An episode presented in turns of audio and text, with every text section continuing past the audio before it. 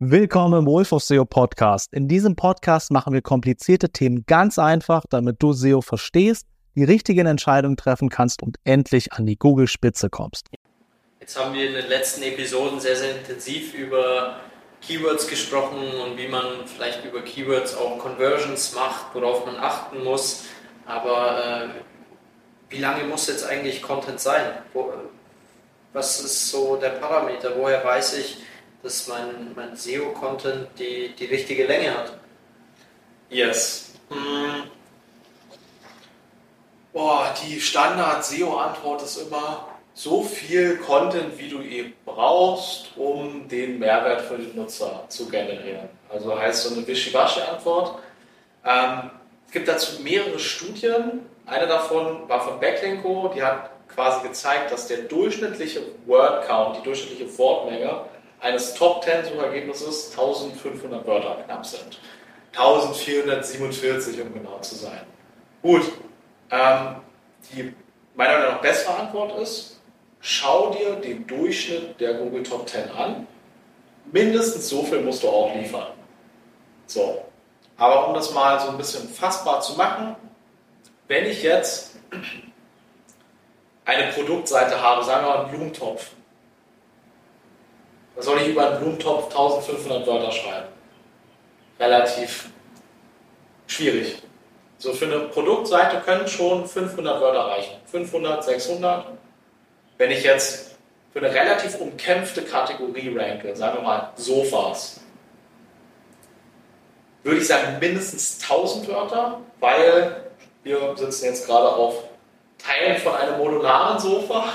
Es gibt total viele, es gibt total verschiedene ähm, Stoffe, aus denen die gemacht sind, Größen, was sollte ich beachten, wie Farben zusammenpassen. Also da kann ich sinnvoll mehr drüber schreiben.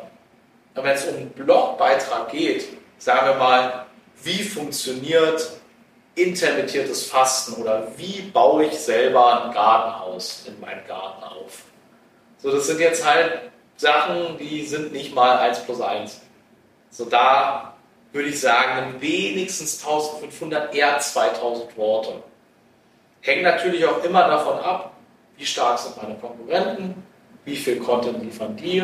Deswegen, so in Summe läuft das alles zusammen in, schau dir den Durchschnitt an, der Google Top 10, und liefer mehr. Ähm, mehr ist mehr. Im, im äh, Content ist auf jeden Fall mehr, mehr. Aber nur mal ein Beispiel dazu.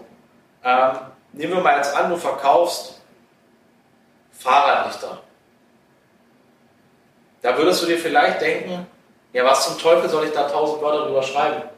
Aber Leute suchen nach Fahrradlichtern äh, mit USB, aufladbar, vorne, hinten, im Set, fürs Mountainbike, fürs Rennrad, fürs E-Bike.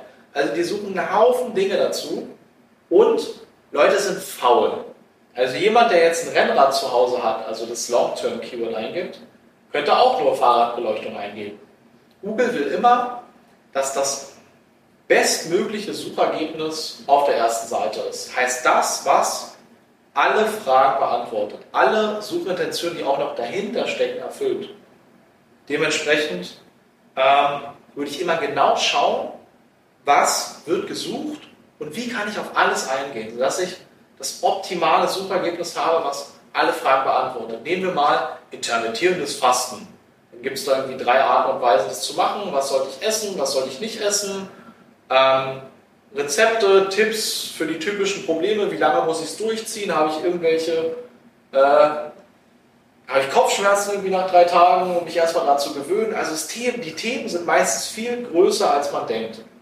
Heißt, man sollte sich gut anschauen, was steckt alles hinter diesem Thema. Und dann habe ich oft gar nicht mehr das Problem, dass ich auf nicht genügend Wörter komme, sondern eher das Problem, dass ich es nicht völlig übertreibe.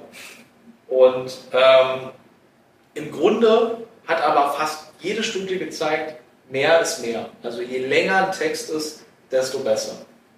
Wenn du dir diese Folge reinziehst, bist du wahrscheinlich daran interessiert, SEO erfolgreich für deinen Case umzusetzen.